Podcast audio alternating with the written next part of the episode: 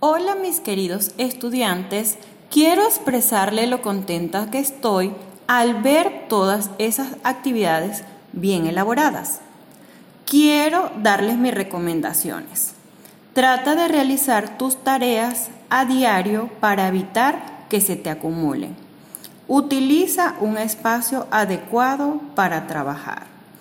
Ten a la mano los materiales necesarios como cuadernos, lápices, colores y el sacapunta. Puedes adelantar la fecha y los márgenes. Escribe los contenidos en los cuadernos que corresponden. Colorea sin salirte de las líneas y dejar espacios en blanco. Practica la lectura a diario. Es muy importante que practiques tu lectura diariamente. Concéntrate en las actividades para avanzar en los contenidos. Incorpora el uso de la plataforma como tu herramienta de trabajo.